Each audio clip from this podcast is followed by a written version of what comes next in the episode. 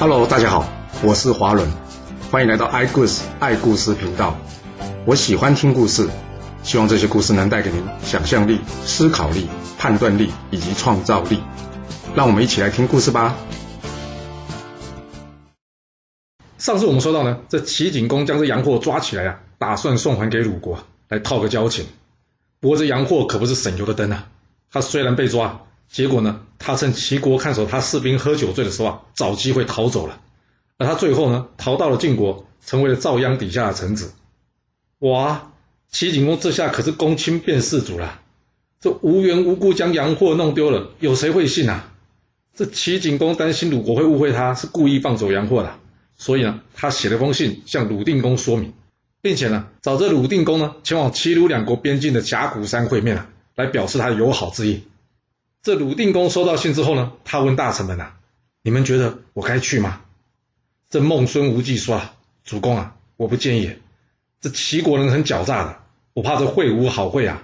你这一去，恐怕是凶多吉少啊。”但一旁的季师却认为呢，齐国最近一直来找麻烦，难得人家要来修复关系，我们怎么可以拒人于千里之外呢？鲁定公一想，嗯，这样看来，去是一定要去的。不过，可以有人保护我吗？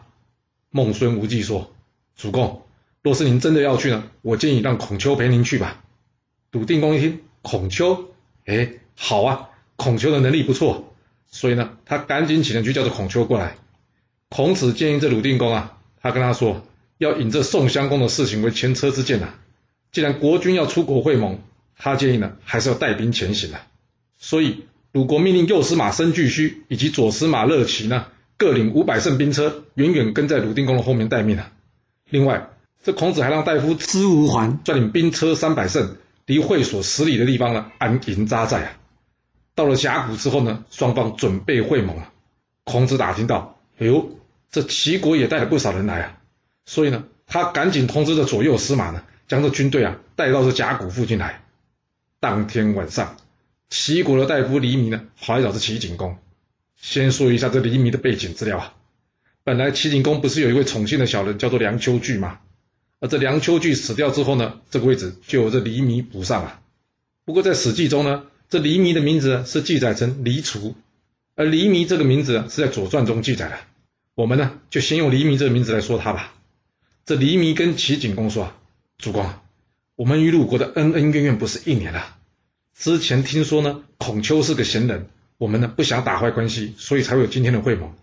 但是我今天啊跟孔丘这个人聊过天，我看得出来啊，他只是个知道守礼法的人啊，对打仗他完全是外行啊。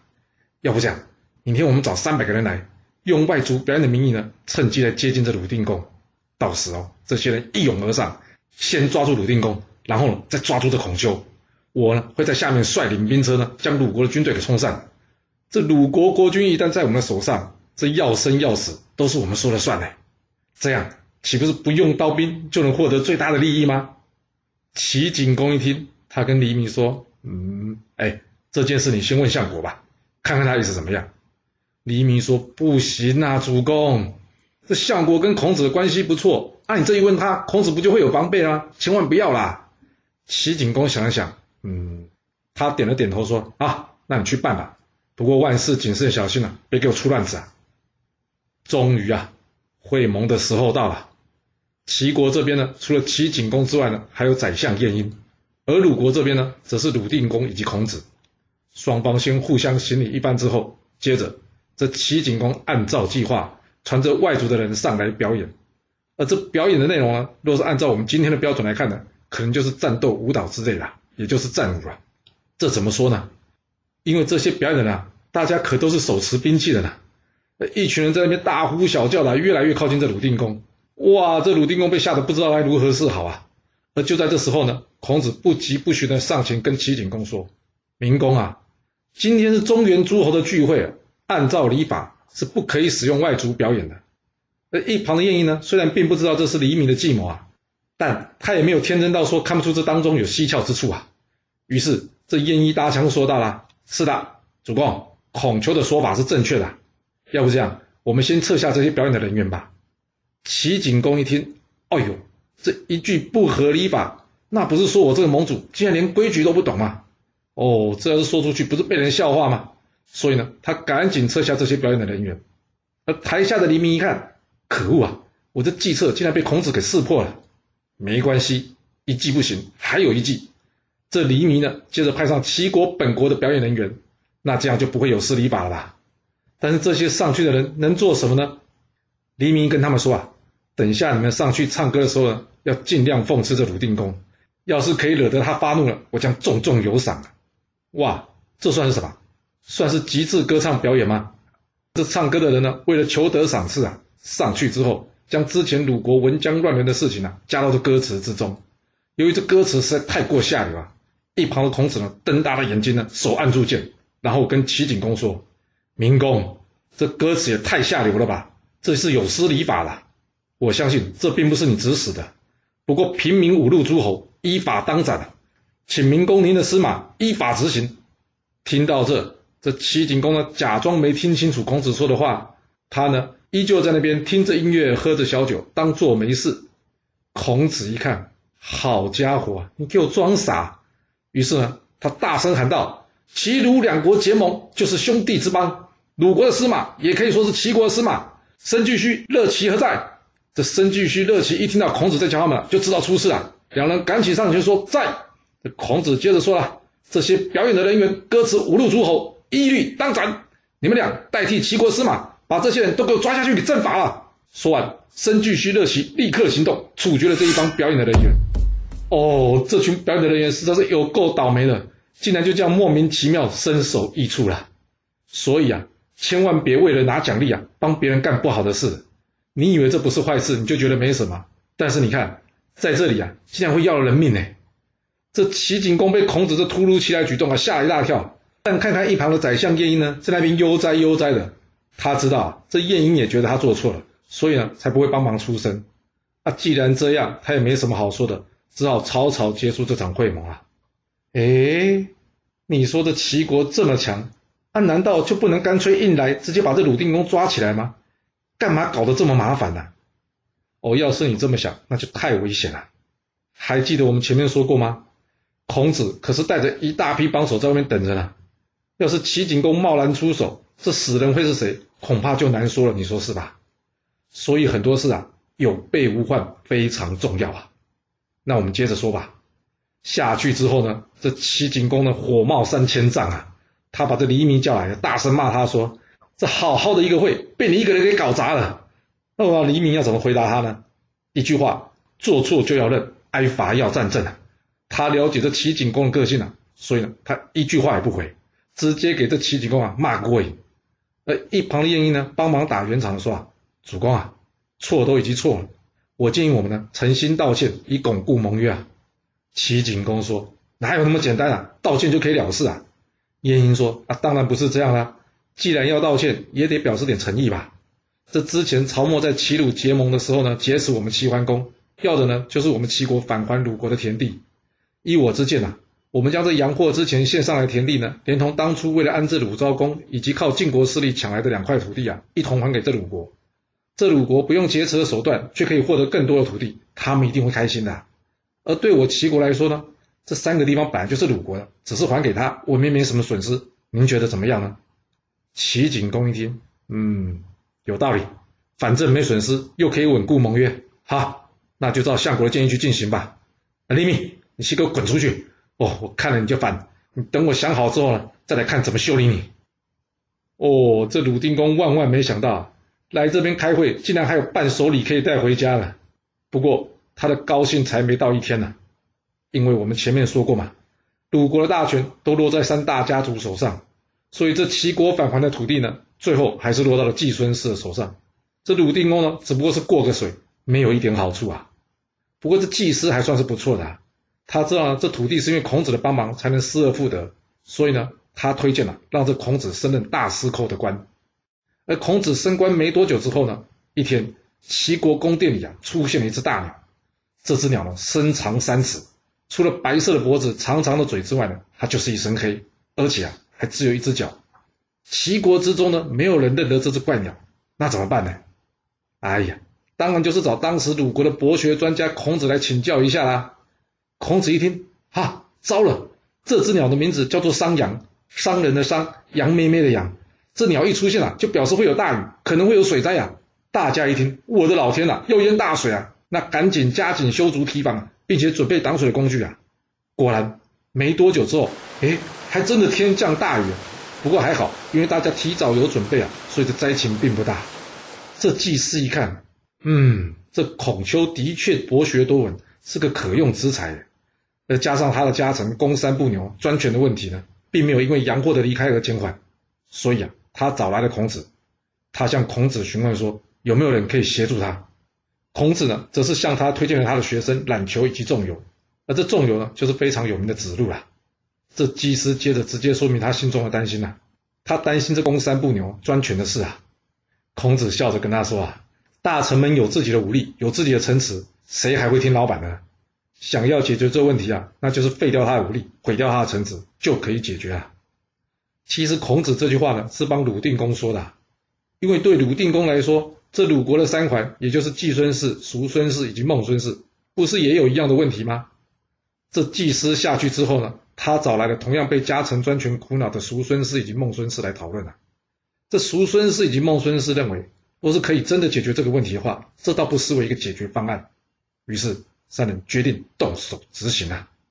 不过这消息却被孔子的死对头邵正卯给听到了。这邵正卯当然不希望孔子计划能得逞啊，所以呢，他赶紧找人通知这公三不牛啊。这公三不牛收到消息之后呢，他找人告诉孔子说：“哎呀，这鲁国常年军弱城强啊，要不这样，要是孔子同意的话呢，他愿与孔子共同辅佐这鲁定公，然后灭了这三家。”哇，这是在演哪一出啊？孔子要帮祭司除掉公三不牛，结果这公三不牛呢，却想要招募孔子共同除掉祭司以及三桓。其实这就是公三不牛的离间计啊！他先让这三桓呢怀疑孔子。那这样孔子建议就不会被采用了，那他造反成功机会也就会大上许多嘛。啊，那孔子有看出他的意图吗？当然有啊。他跟着鲁定公说啊，看来这公三不牛将要起兵造反了。一旦他造反，难免又要有人死伤。主公，要不你让我去劝劝他，看看能否劝服他打消这念头吧。这鲁定公一听，不好吧？我看他反是反定了，啊，要是你过去，他把你杀了嘞。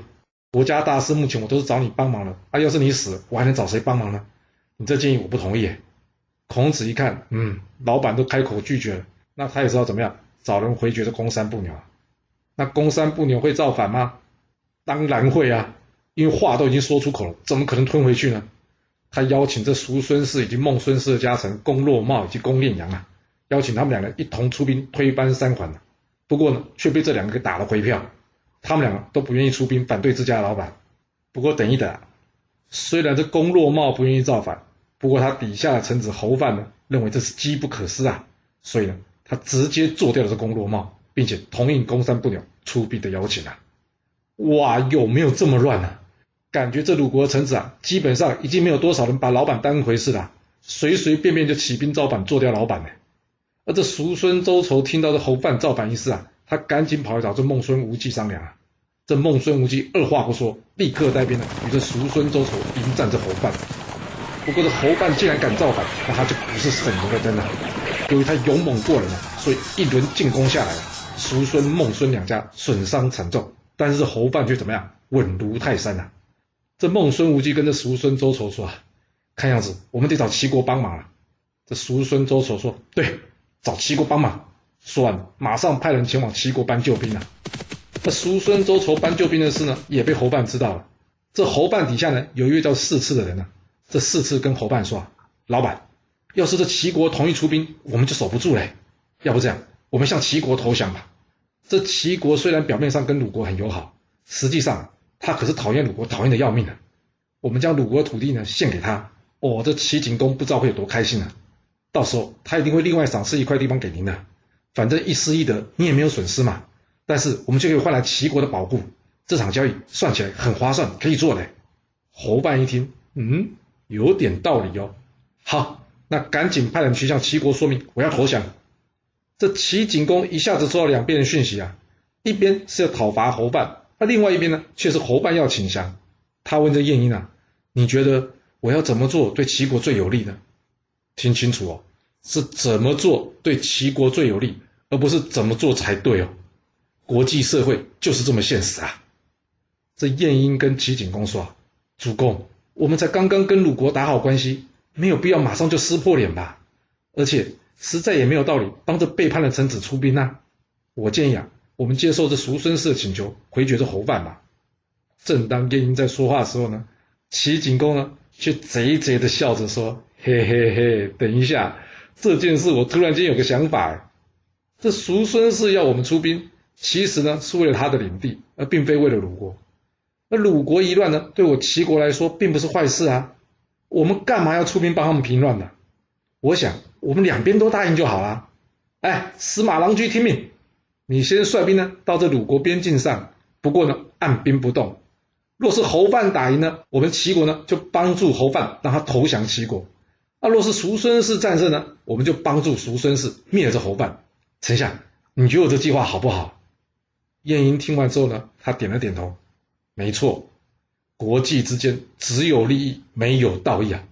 道义只是一个比较好听的说法而已。这如何对齐国有利才是最重要的。那回头说侯范这边吧。这四次对侯范说啊，老板。这么久都没回应，嗯，我猜这齐国刚刚与鲁国订盟，会不会齐国并不想接纳我们？这个实在是很难说哎。要不这样，我建议呢，我们把武器、盔甲等装备呢放在大门边，以备不时之需。我们要先为最坏的结果预做打算啊。侯范想，嗯，你这说法也有道理。于是呢，便按照四次的建议去做啊。他将武器、盔甲等装备呢放在大门附近，以备有需要的时候呢，人民呢可以直接取用武装起来。接着。四次找了个四下无人的时候呢，咻的一箭朝鲁军军营射出了一封信。呃，他在搞什么东西啊？这个信呢，被叔孙氏拿到了。叔孙氏拿到这信一看，上面写着：“主公，我已经安排妥当，这城中很快就会有变化，你们稍安勿躁，静待我的好消息吧。”哇，搞了半天，原来这四次是个内应啊！这叔孙周丑一看，哈，是四次的信啊，太好了！四次这个人有脑袋又忠心，他跟孟孙无忌说啊，我看我们这几天就先不要出兵，严阵以待，看看城中会有什么变化吧。孟孙无忌说好，你这么相信四次，那我们就等等他吧。几天之后，终于有齐国方面的回应了，齐国答应接受侯范的投降。这四次呢，赶紧去告诉侯范这好消息。接着，他找人对城中的百姓呢散布谣言说，侯范打算投降齐国啊，并且把大家都迁到齐国去，大家要赶快准备好搬家啦。哇！大家一听到这消息呢，心里想：什么要我们离乡背井？那侯范搞不清楚“安土重迁”这四个字吗？什么是“安土重迁”啊？“安土重迁”的意思呢，就是怎么样？安于本乡本土啊，不愿意轻易迁移啊。侯范要人民搬家的消息啊，马上就触怒了人民啊。而这民怨呢，快速的累积之中，到了晚上，四次趁着侯范酒醉呼呼大睡的时候呢，他找人呢，到处在这城中说啊：“哦，齐国大军已经到了。”大家在三天之内准备搬家前往齐国啊，有没有搞错啊？就算要搬家，也不用搬得那么急吧？哇！这时群众的愤怒已经达到顶点了。愤怒的群众们呢，来到侯办的官邸，想找他理论。不过大家还没遇上这侯办呢，却发现门旁边呢有一大堆的武器盔甲。嗯，太好了，有现成的装备可以用啊！一时之间呢，这群情激愤的群众啊，在这四次预先安插的暗桩煽动之下，大家决定干脆不谈了。直接抄家伙来攻打这侯范了，而一时之间呢，侯范官邸被围个水泄不通。守城的士兵一看，哇，糟糕哎，众怒难犯哎，加上这侯范也不是个什么好东西，所以大家索性全部加入人民抗议的行列之中啊，对侯范展开攻击啊。四次眼看，嗯，这时机成熟了，他假装好心的跑来跟侯范说：“糟了糟了，这百姓不想迁往齐国，发生暴动啊！老板，我看现在保命要紧呐，我拼死送您出城吧。”侯范一听，哦，感动诶，大家都造反了，只有你听我。接着呢，这四次出去跟人民说：“我求大家让开一条路，让侯范逃出去吧。只要这侯范逃出城池，齐国就不会来了，你们也就不用搬家了。”大家一听，哦，真的吗？啊，既然可以不用杀人就可以解决问题，那就让他出去吧。所以呢，大家乖乖让出一条路，让侯范出城。就这样，四次领着侯范呢，以及他数百名的亲属离开这城池之后。他在派人去请这叔孙氏以及孟孙氏进城。这孟孙无忌进城之后啊，他想派兵去追击这侯范，来个斩草除根。但四次却跟他说了：“老板，我已经答应要保侯范一家平安了，是不是能放了他一马？反正他现在已经对您不构成威胁了，实在没必要这样赶尽杀绝吧。”嗯，这孟孙无忌想一想，若是没有这四次呢，这场仗结果还不知道会怎么样。啊，算了算了，就按照他的建议饶了侯范吧。最后，叔孙氏以及孟孙氏毁掉这城池，并且，让四次负责管理该地之后呢，班师回去鲁国了。而这司马郎居在收到消息之后呢，同样的也撤军回到齐国。不过啊，就在叔孙氏以及孟孙氏围攻侯范的同时啊，这公山不牛认为耶，好机会，因为这季孙氏已经没有援军了，所以他二话不说，立刻出兵攻打曲阜啊。由于公山不牛有这叔孙氏的叔孙哲作为内应啊，所以他的部队呢可以长驱直入，如入无人之境啊！哇，这下可把鲁定公吓坏啊！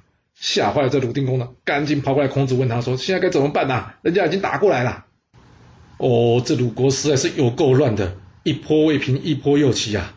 那这孔子有办法击退这叛军吗？还是孔子跟鲁定公会成为阶下之囚呢？这故事会如何的发展呢？我们要到下次才能跟各位说喽。好了，今天就先说到这。若喜欢我的故事，记得动动您的手指，给我五星评价，或是追踪、订阅以及分享哦。当然，也欢迎您留言分享你对这一集的想法，或是你也可以请我喝一杯咖啡或是饮料，让我有持续创作的动力。